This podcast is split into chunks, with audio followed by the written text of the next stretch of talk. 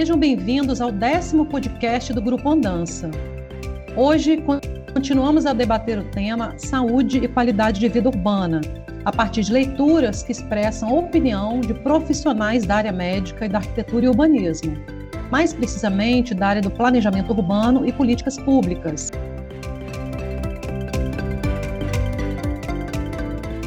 Eu sou a professora Lisiane Jorge, vou conduzir o debate de hoje integro o grupo de estudos Andança, do curso de Arquitetura e Urbanismo da Universidade Federal do Espírito Santo, coordenado pela professora Luciane Pessotti. Participam hoje do nosso debate a professora Flávia Motecchia, as alunas Cecília Torresani e Jéssica Costa. O tema que adotaremos hoje, né, continuamos na temática saúde urbana. Significa mencionar todas as esferas do nosso cotidiano, pois envolve os modos de vida e, essencialmente, o estilo de vida urbanizado e metropolitano, que é símbolo de prosperidade, progresso e oportunidades. A América Latina é o continente mais urbanizado do mundo e o Brasil possui uma taxa de urbanização de 84%, condição que exerce uma influência inevitável no ambiente construído e na saúde da população.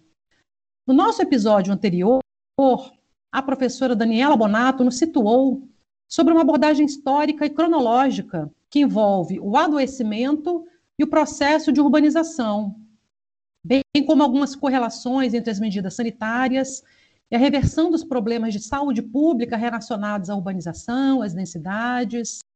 O fato é que hoje esse tema ainda é prioritário e precisa ser amplamente discutido, especialmente em cidades latino-americanas e países em desenvolvimento, em que o progresso e as vantagens de se viver nas cidades não atinge a todos de forma igualitária. As vantagens urbanas também acarretam danos sociais, econômicos, ambientais, de grande impacto e de difícil mensuração. A saúde, segundo Sandro Galea, médico e epidemiologista, pode ser abordada à luz de uma estrutura ecossocial ou social ecológica, Digamos que é uma pirâmide de eventos e forças que alteram as características dos ambientes urbanos, desde forças econômicas globais, em termos macroeconômicos, aos comportamentos individuais, em níveis básicos inferiores. Nesses dois extremos, existe um conjunto de forças que interferem na saúde individual e na saúde coletiva da população em geral. Poderíamos mencionar, então, um modelo multinível de fatores fisiopatológicos, genéticos, fatores de risco individuais, relações sociais, condições de vida, atributos na escala da vizinhança, da comunidade, instituições, economia social e política. Os especialistas alertam para o fato de que hoje, apesar de todo o aprendizado, há um aumento de doenças caracterizadas como agravos não transmissíveis, ou seja, doenças adquiridas pelo estilo de vida urbano. Dentre elas, acho que a mais recorrente é a hipertensão arterial, seguido pela diabetes tipo 2 e pela obesidade. Essas doenças drenam recursos do SUS, Sistema Único de Saúde, e são diretamente relacionadas aos hábitos e às oportunidades que o ambiente urbano proporciona. A essas doenças somam-se aquelas ocasionadas pela falta de saneamento básico e condições seguras de moradia, doenças infecciosas, violência urbana e transtornos mentais, que são condicionantes extremos que também causam mortes e incapacidades. Temas essenciais que relacionam o ambiente construído e a saúde coletiva. Poderíamos enumerar transporte, mobilidade, atividade física, produção urbana do alimento, hábitos alimentares, ilhas urbanas de calor, conforto térmico, qualidade do ar, saneamento. Todos esses assuntos interrelacionam saúde, urbanização, planejamento. E é um pouquinho, né? Esses são os temas que adotaremos hoje. Adotemos como base para a discussão dois textos da área médica e um texto da área do planejamento urbano.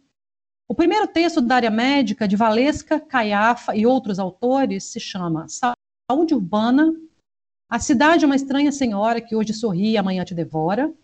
O outro texto do médico Paulo Saldiva e outros autores se chama Como as cidades podem favorecer ou dificultar a promoção da saúde de seus moradores.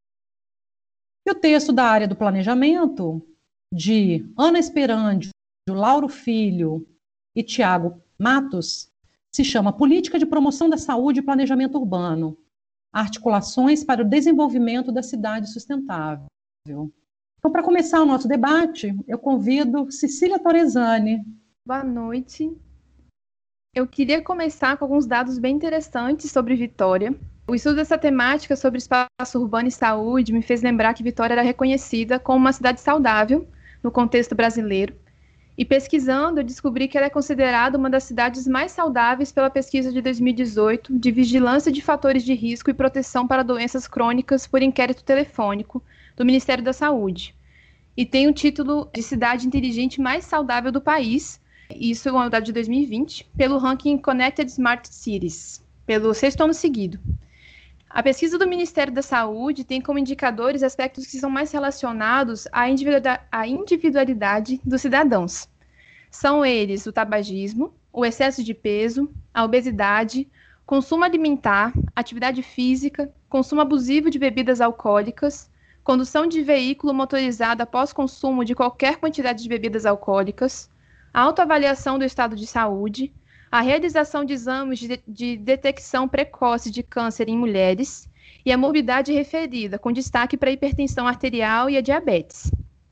Já os indicadores da segunda pesquisa dizem mais respeito a dados gerais da, da municipalidade, como as ciclovias, a porcentagem de, de atendimento urbano de água, a porcentagem de coleta de resíduos sólidos, a quantidade de leitos por habitantes, de médicos por habitantes, a cobertura da equipe de saúde da família, as despesas com saúde e a mortalidade infantil.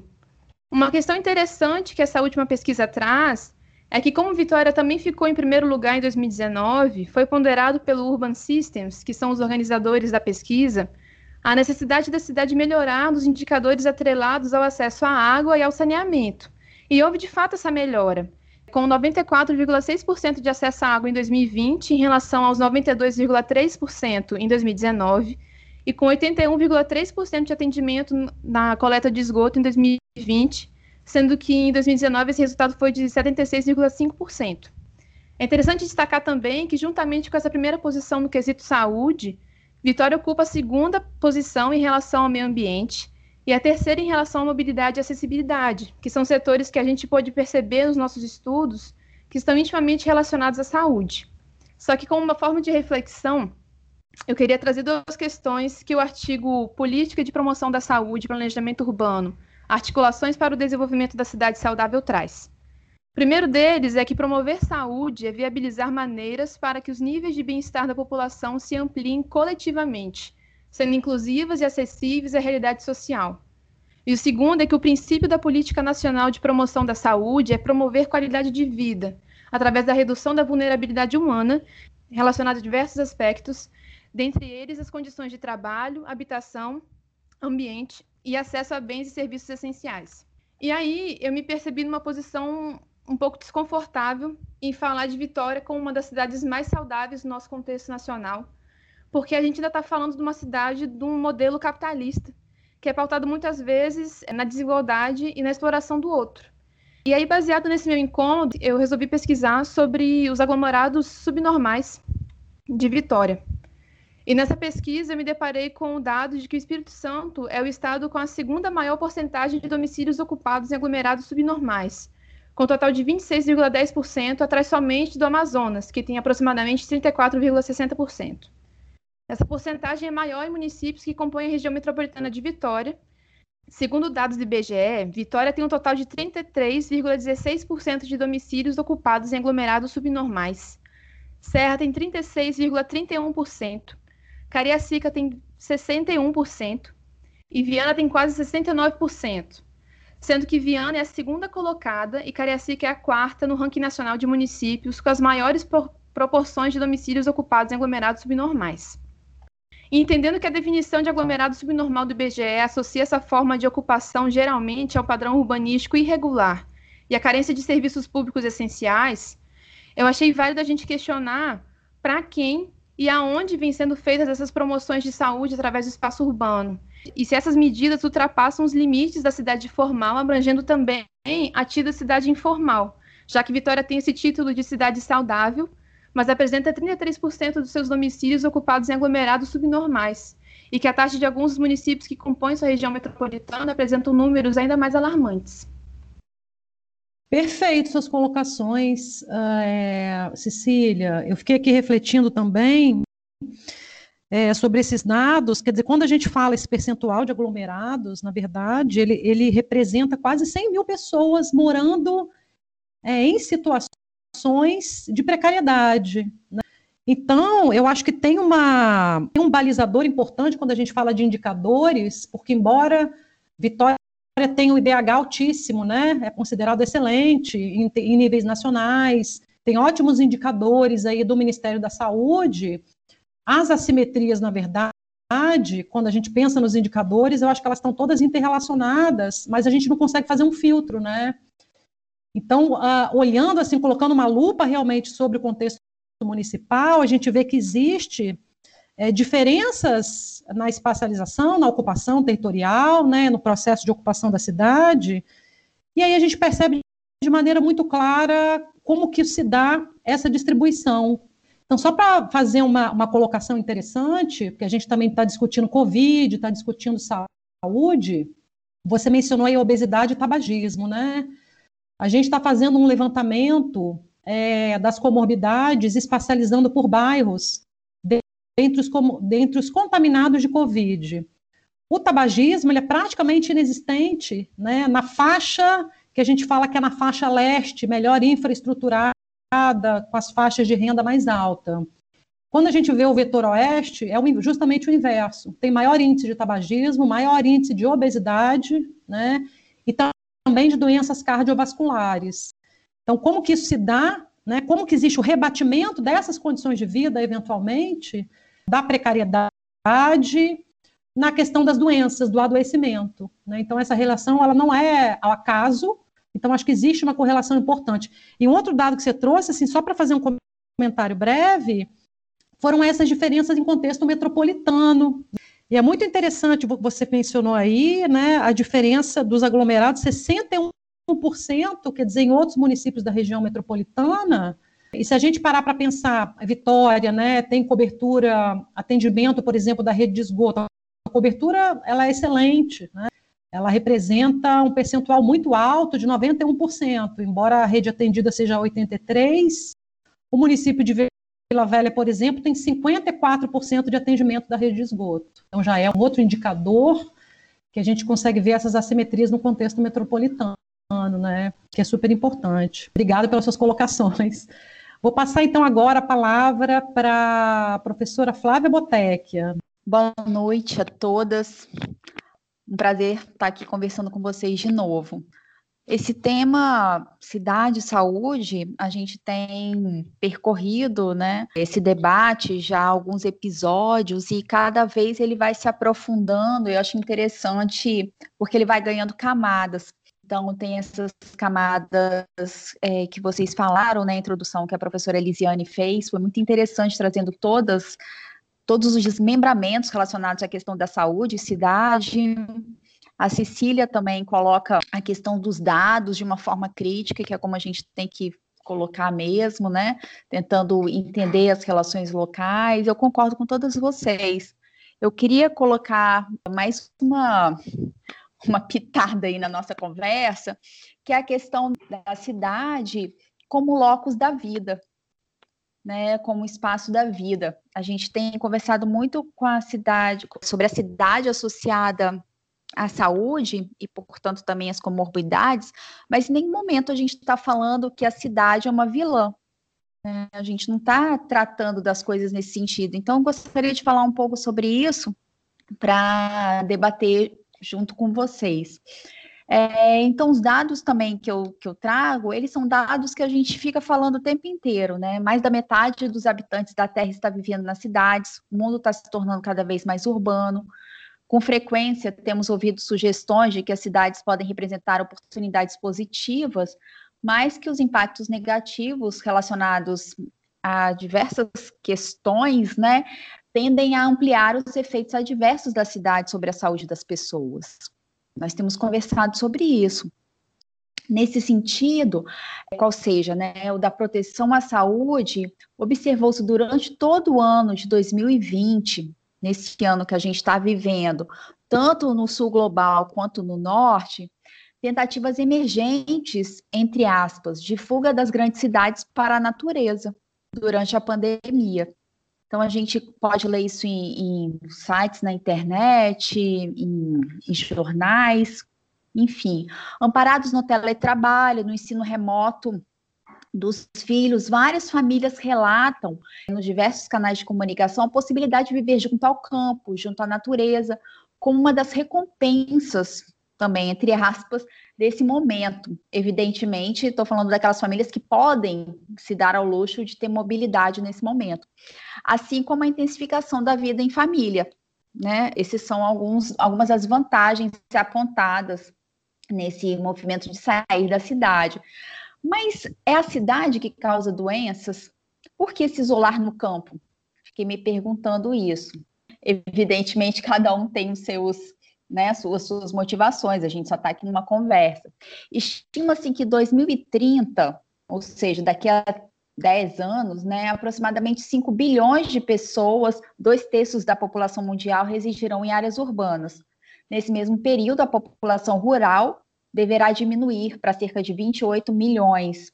Isso vai continuar? Isso vai mudar? devido a esse processo aí que eu estava relatando anteriormente. No Brasil, os estudos apontam que a proporção da população residi residindo em áreas urbanas passou de 30% em 1940 para 80% nos anos 2000. Poderia ser diferente? Quais seriam os impactos gerados pelo espalhamento da densidade e pela falta de concentração da vida na cidade? A negação, então, da cidade como espaço da vida e o rural como possibilidade da vida é um caminho, né, uma oposição a ser seguida?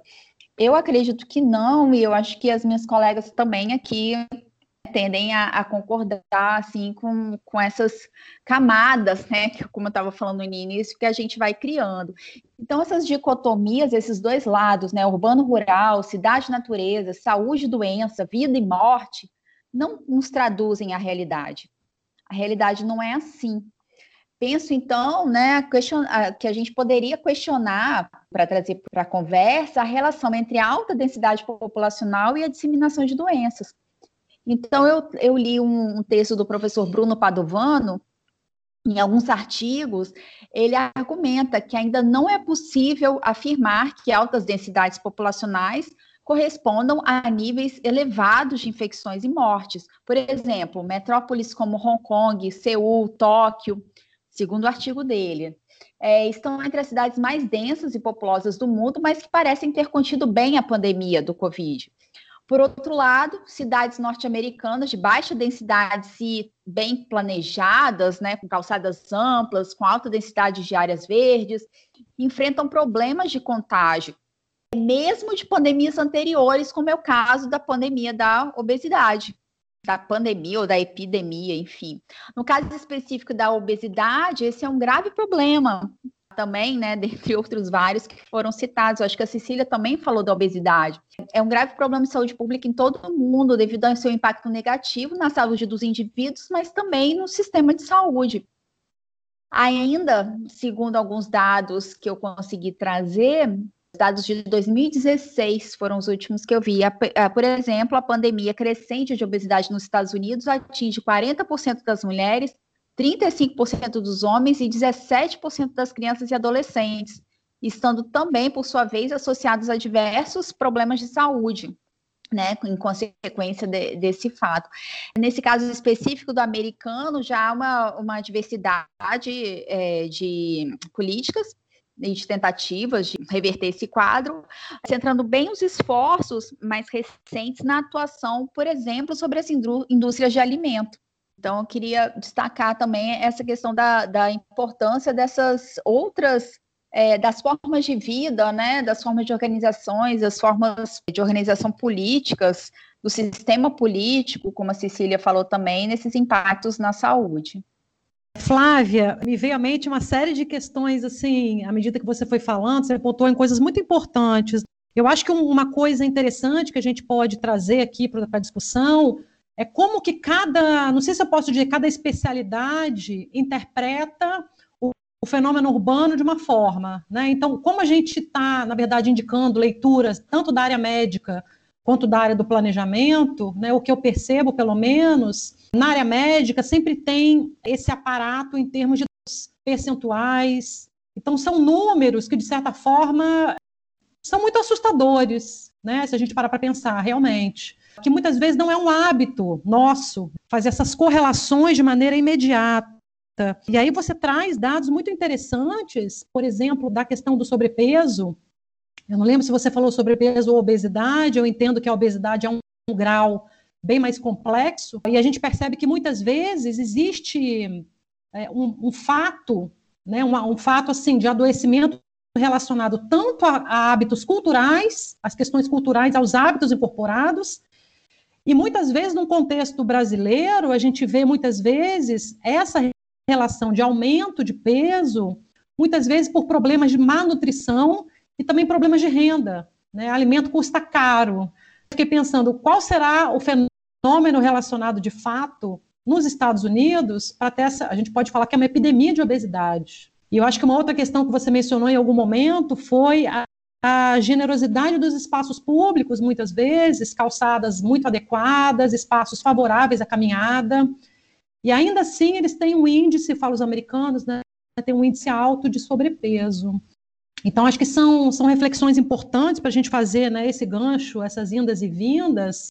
E aí, uma outra coisa que você falou foi a natureza, né, que eu acho que é interessante pensar essas correlações de densidade, até mesmo de esgotamento da natureza, e outras soluções, talvez, de modelos de ocupação e maior sintonia com a natureza. Então, a gente percebe hoje que existe uma, é, uma tentativa de resgate, né? a gente fala de conciliação maior, né? em virtude de uma série de problemas é, ambientais, consumo do território. Então, quando a gente fala agricultura urbana, né, são outros, é, outras tendências que a gente identifica tentando fazer uma reintrodução de hábitos, eventualmente, no meio urbano uma reversão da própria questão do saneamento, qualidade das águas, né, de, de, de um ar mais uh, saudável, né, com menos poluição, então correlações muito ricas. Acho que eu vou passar então agora para Jéssica Costa. Olá, Jéssica.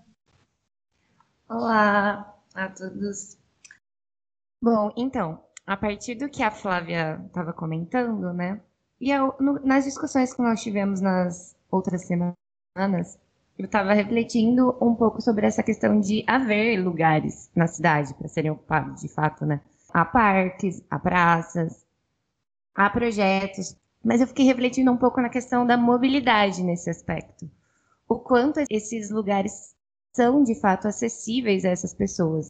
E eu usei os artigos que a Lisiane falou como referência para agregar outras discussões e reflexões. No primeiro artigo que ela fala, que é como as cidades podem favorecer ou dificultar a promoção de saúde de seus moradores, o artigo ele fala que no Brasil prevalece o transporte individual de veículos automotores e que há alternativas de transportes que são muito benéficas à qualidade de vida, à saúde, mas elas não são implementadas.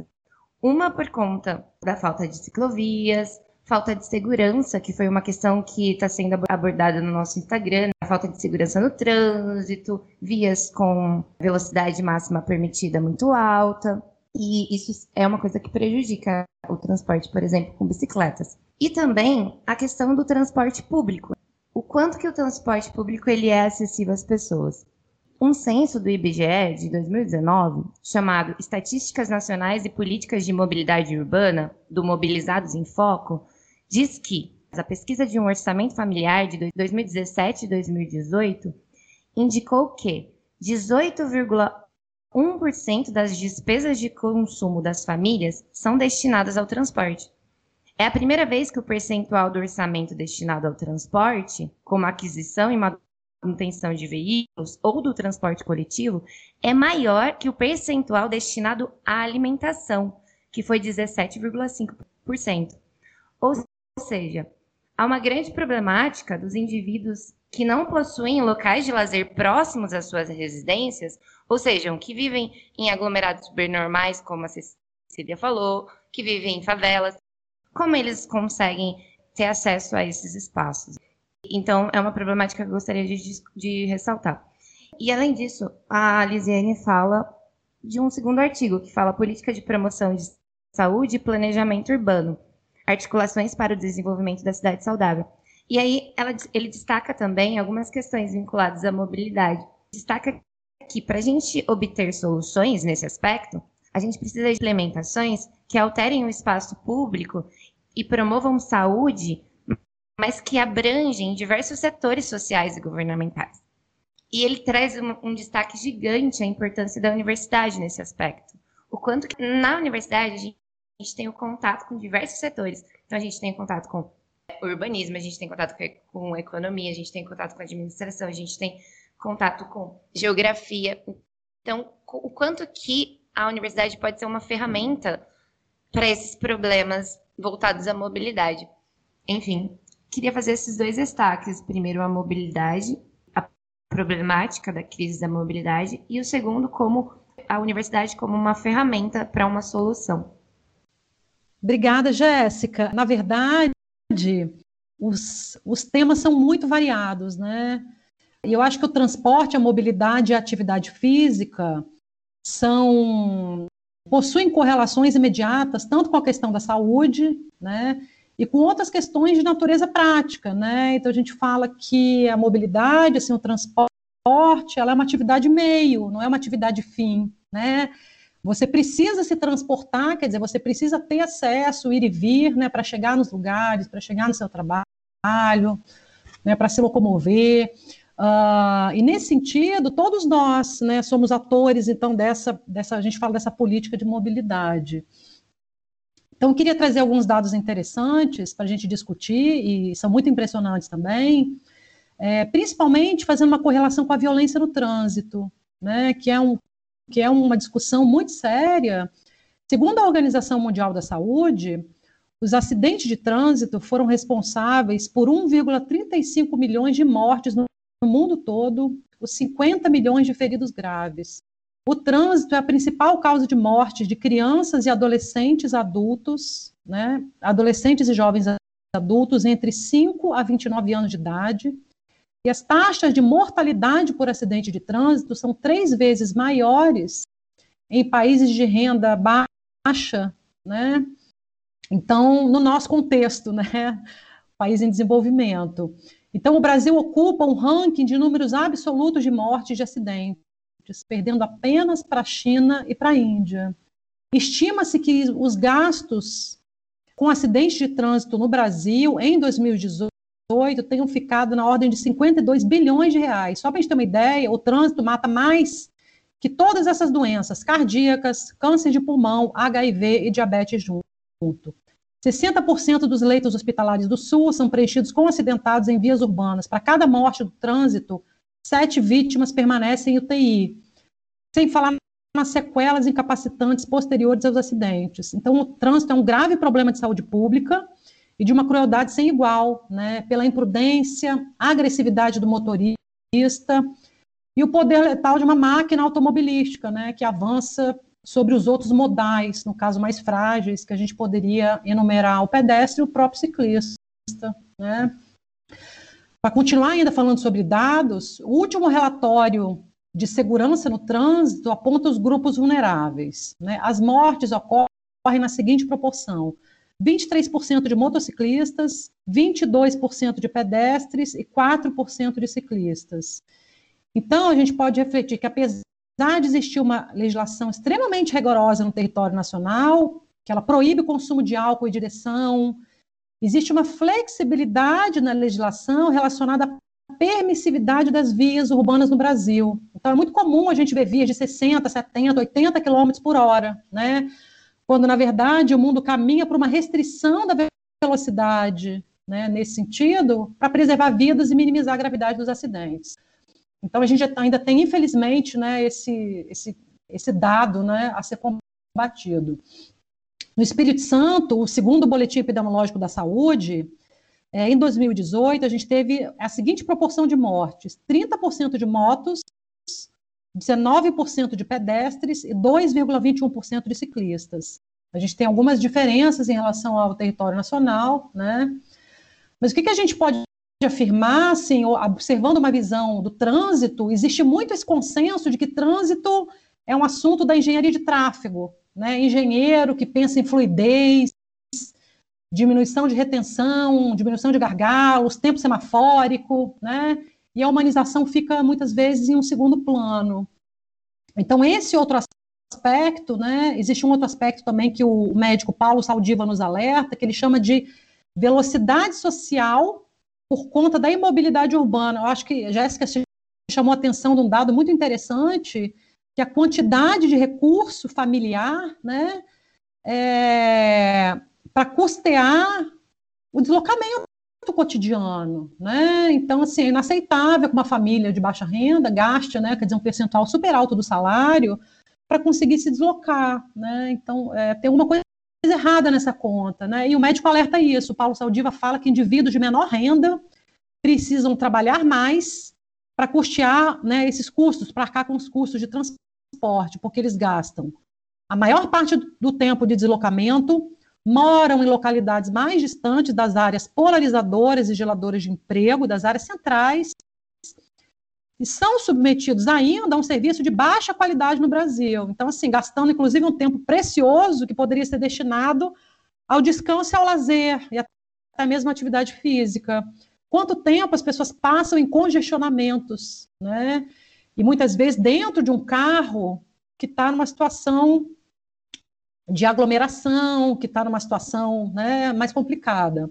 Ademais, só para completar, tem uma outra, né, um outro aspecto importante que é a poluição atmosférica. Né? Então, a gente pensar que o carro né, é um dos maiores poluidores, existe uma série de doenças oftalmológicas, cardiovasculares, respiratórias, né, por conta da poluição atmosférica, e o agravo de outras doenças, como câncer de pulmão, disfunções endócrinas, neurocognitivas, que tem o veículo como principal responsável, né, é um dos maiores poluidores. Então, mesmo que a frota de automóveis se renove na questão tecnológica, a gente tem uma reposição, né? Carros novos são adquiridos, os velhos, né? São desmontados e tal. Existe um aumento da frota que é incapaz de resolver esse problema, né? Então, o automóvel ainda, ele é um sinônimo de praticidade, status e um signo cultural no nosso país, né?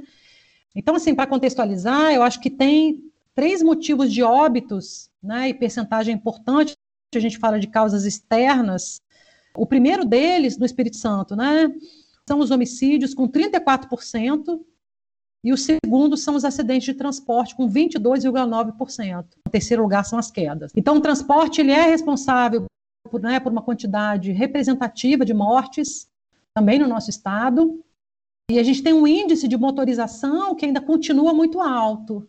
O documento mais recente que a gente tem para comprovar esse dado, falando da frota de veículos, se chama Mapa da Motorização Individual do Brasil, de 2019. É um documento disponível no site do Observatório das Metrópoles. Ele chama atenção que mais da metade dos automóveis continua se concentrando na região sudeste, que é a área mais urbanizada, onde estão localizadas as principais áreas metropolitanas do país. Então, a região sudeste apresentou um número substancial de automóveis. Né? Então, em apenas dois anos, a frota de automóveis ela aumentou 67%, por exemplo, né? que é uma coisa muito significativa. Uh, então, no Espírito Santo, a frota de veículos cresceu 69% nos últimos 10 anos, e a frota de motocicletas cresceu 93%. Então, é um dado, assim, assustador, né? A gente vê que Proporcionalmente, aumentou também a quantidade de acidentes com motos, que eles estão no ranking. Acho que tem até um documento recente da Secretaria de Segurança Pública do Estado que faz esse alerta, que acho que é mais de 40%, é o documento né, mais atual. E muitas vezes é, esse, esse acréscimo também está relacionado às questões do emprego, né, dos aplicativos, das entregas. é muita gente com, com, outras, com outros trabalhos, né, profissões, especializações, a gente fala que é um trabalho autônomo hoje, que está em alta, né, na verdade, uh, e também é um meio de transporte um pouco mais barato, né, do que adquirir um veículo automotivo especificamente. Então, acho que é interessante a gente pensar nisso, e aí uma provocação que eu gostaria de fazer, né, pensando numa política de mobilidade, né, que eu acho que é um tema prioritário, não apenas por esses dados que a gente está né, discutindo agora, dados de acidente, né, então quanto se gasta de recurso, né, junto com o SUS, mobilizando médicos, criando hospitais, asfaltando vias, quer dizer, uma dinheirama danada. Uma provocação que eu queria fazer é a seguinte: por que investir milhões em ampliações de faixa de automóvel, por exemplo, na terceira ponte, e não proporcionar um transporte de massa de qualidade? Então, acho assim, qualidade é uma propriedade relacionada a muitos atributos.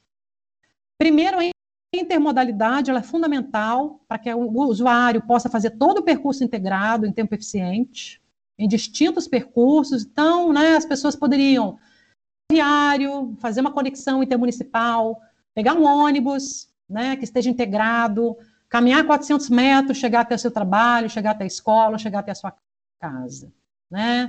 Poderia, deveria ter conforto, acessibilidade universal, pontualidade, clareza nas informações no itinerário, mobiliário urbano, abrigos adequados, integração tarifária, né? É fundamental, por isso que a gente está discutindo os custos da passagem, e segurança em travessias de pedestres e ciclistas. E não menos importante, um percurso de qualidade. Para a gente discutir, por exemplo, o deslocamento até os pontos de integração. Né? Os percursos têm que ser convidativos, têm que ser agradáveis. Né? Acho que esse é um segmento que a gente poderia é, denominar como caminhabilidade, né? que envolve as qualidades ambientais do percurso, calçadas regularizadas, né, sem obstrução, com rotas acessíveis, lugares que a gente passeie, que a gente caminhe, que tenha uma vida de bairro, né, para não ter caminhos hostis inseguros, arborização urbana, principalmente no nosso clima, uma boa iluminação pública, que é um atributo importante também de segurança pública, né, que possa ser desfrutado também para caminhar, como um grau de atividade física. Né? Então, o professor Paulo Saldiva, né, e médico, ele ele fala que quem usa o transporte público usualmente caminha 5 a 6 mil passos no trajeto diário, o que equivale a 300 calorias gastas no final de um mês. E a pessoa consegue perder um quilo, né, na verdade, uh, e ganha saúde, né? Fortalece a musculatura, os ossos, sistema circulatório, o controle de peso, uma série de outros fatores. Né? Então, só para a gente é, instigar um pouquinho essa discussão, né, sobre saúde, outros atributos, né, a gente trouxe a mobilidade, né, como um exemplo aí de reflexão. Então eu deixo isso aí no ar, né, uh, como uma contribuição que eu acho que é interessante. Muito, muito rico que você trouxe. Fiquei aqui pensando e eu acho que a gente tem que entrar no debate, sabe? Eu acho que essa história realmente dessa política, né, dessa forma de investimento, né, no que que investe, para que investe, para que caminho estamos, né, para que lado estamos indo, ao mesmo tempo que a gente fala em cidades saudáveis, a gente faz investimentos em aumento de vias para carros.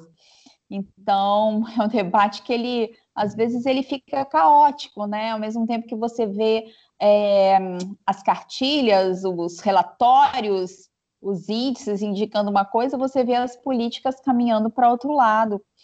Então, a gente fica pensando, né, que não são só as palavras que são bonitas, né? O, o, que é, o que é importante é que a gente crie uma consonância, né, o que, entre o que se fala e o que se faz, né? Acho que é, é uma questão que você traz aí nesse, nesse momento e acho, claro, é importante a gente ficar com essa pergunta, como você fala, uma pergunta no ar, mas é uma pergunta que é, não, não deve ser diluída né, nesse ar. A gente deve capturar essa pergunta e fazer uma reflexão sobre ela, viu? É, pensei dessa forma. Muito legal, Liz, muito interessante. Obrigada, Flávia. É, na verdade, eu sempre fico pensando, né? Também eu acho que um outro pilar, se a gente falar de cultura, né? Culturalmente, e aí tem muitas experiências internacionais, né, que a gente conhece, falando internacionais, né, porque o Brasil, acho que adotou uma, uma, uma, um modelo rodoviarista, né, infelizmente, e está pagando preço ainda por isso, né, então muitos países uh, a gente consegue perceber algumas orientações em outro sentido, que tem outros modais que não são poluentes, né, que tem um VLT, as pessoas andam num transporte coletivo de massa, muitas pessoas nem têm mais carro, né? Então a gente fala o que, que vem primeiro, né? Então vem primeiro um sistema de mobilidade eficiente para que eu possa abandonar o carro, para que muitos possam abandonar o carro e adotar um outro sistema, ou a gente tem realmente que adotar uma postura mais proativa, né? E tentar uh, criar às vezes em pequenos hábitos do cotidiano, né, para conseguir incorporar isso no nosso, né, na nossa vida, né, na nossa vida diária. O fato é que é interessante a gente pensar que muitas vezes, acho que tem uma, uma parcela da população que ela fica sem opção, né? E aí, se a gente falar das, da, da população de mais baixa renda, ela é inevitavelmente dependente né, de um sistema de mobilidade que a gente fala que hoje é totalmente ineficiente, né? Uh, uh, eu acho que melhorou, né, aos poucos, claro, né, a gente tem essa, uh, esses dados para trabalhar, mas muito há por se fazer ainda, né? Então, fico muito curiosa, por exemplo, a gente está falando né, de eleição e outras, quer dizer, outros momentos importantes para discutir essas pautas, né? Elas sempre retornam, acho que nesse momento delicado, né? Como que a gente vai uh, entender, né, as, as, as políticas, os planos de governo e como que essas sistemas fundamentais eles estão sendo pensados e partilhados, né? Quer dizer, nesse momento crucial, né? E acho que a gente tem realmente que cobrar, né? Então, como que está o aquaviário, né? Acho que só para citar um exemplo numa discussão recente, né? Que seria muito interessante, quer dizer, um transporte super agradável, né? E que os especialistas costumam falar, as, as hidrovias estão prontas, né? As vias estão ali, Vitória tem uma situação favorável, né? Então, imaginando um mundo, é, um cenário futuro, prospectivo, de maior qualidade, onde a gente conseguisse, né, ter essas melhorias implementadas. E aí, Cleveland, inevitavelmente, acho que passa por uma dimensão política, né, da discussão do assunto, mas é nosso papel, eu acho que é cobrar, sabe, é alertar, e esses dados eu acho que eles são muito impressionantes. A gente fala que eles são muito alarmistas, inclusive, mas eu acho que talvez em determinado momento a gente precisa trazer isso à tona, né? Eu acho que até para a gente repensar outras formas né, de deslocamento que não sejam tão uh, ameaçadoras à vida. Né? Então, acho que isso é uma reflexão importante que a gente poderia deixar desse, desse podcast de hoje. Então, eu trouxe para encerrar, na verdade, um trecho da música Cidade Ideal, dos Saltimbancos. Se vocês repararam aquele texto da Valesca Caiafa, da área médica, que se chama Saúde Urbana, a cidade é uma estranha senhora, que amanhã so, que hoje sorri e amanhã te devora, é um trechinho dessa música do Saltimbancos, que é, na verdade, da, da, da, minha geração, né, que é uma música muito antiga. E ela fala o seguinte, que é super interessante, a cidade pelo olhar dos animais. E começa assim, o jumento fala, aquela altura da estrada já éramos quatro amigos. Queríamos fazer um conjunto, bem. Queríamos ir juntos à cidade, muito bem. Só que à medida que a gente ia caminhando, quando começamos a falar dessa cidade, fui percebendo que os meus amigos tinham umas ideias bem esquisitas sobre o que é uma cidade, umas ideias atrapalhadas, cada ilusão um negócio de louco. A cidade ideal de um cachorro tem um poste por metro quadrado. Não tem carro, não corro, não morro e também nunca fico apertado. A cidade ideal da galinha tem as ruas cheias de minhoca. A barriga fica tão quentinha que transforma o milho em pipoca. Atenção, porque nessa cidade correm-se a toda velocidade. E atenção que o negócio está preto, restaurante assando galeto. Mas não, mas não. O sonho é meu e eu sonho que deve ter alamedas verdes, a cidade dos meus amores. E quem dera os moradores e o prefeito e os varredores fossem somente crianças. A cidade ideal de uma gata é um prato de tripa fresquinha, tem sardinha num bonde de lata, tem alcatra no fim da linha. Jumento é velho, velho e sabido, e por isso já está prevenido. A cidade é uma estranha senhora, que hoje sorri e amanhã te devora. Atenção que o jumento é sabido, e o melhor fica bem, é melhor ficar bem prevenido. E olha, gata, que a tua pelica vai virar uma bela cuíca. Mas não, mas não. O sonho é meu e eu sonho que deve ter alamedas verdes, a cidade dos meus amores, e quem dera os moradores, e o prefeito e os varredores fossem somente crianças. Deve ter alamedas verdes, a cidade dos meus amores, e quem dera os moradores, e o prefeito os varredores, e os pintores e os vendedores, e as senhoras e os senhores, e os guardas e os inspetores fossem somente crianças. É, então, muito linda a analogia que o, trecho, que o texto da, da Valesca traz com essa música, porque ela é uma outra condição né, de uma cidade vista através dos olhos né, dos animais uh, e uma idealização de uma outra cidade, né, mais qualificada, cidades verdes, cidades de alamedas, cidades que uh, trouxessem à tona né, essas necessidades cotidianas. Assim. Achei muito, muito lindo, né, uma maneira de encerrar, de fazer uma reflexão. E no YouTube tem esses, uh, essa música, inclusive cantada em forma de teatro com os animais, é uma coisa fantástica. Assim. Deixo aqui como uma, uma dica e uma recomendação para quem quiser se divertir um pouquinho. Lendo o texto também né, da autora que a gente trouxe aqui como exemplificação para o nosso debate. Então, agradeço a você que nos acompanha no nosso podcast, agradeço a nossa equipe hoje né, de discussão e até uma próxima gravação.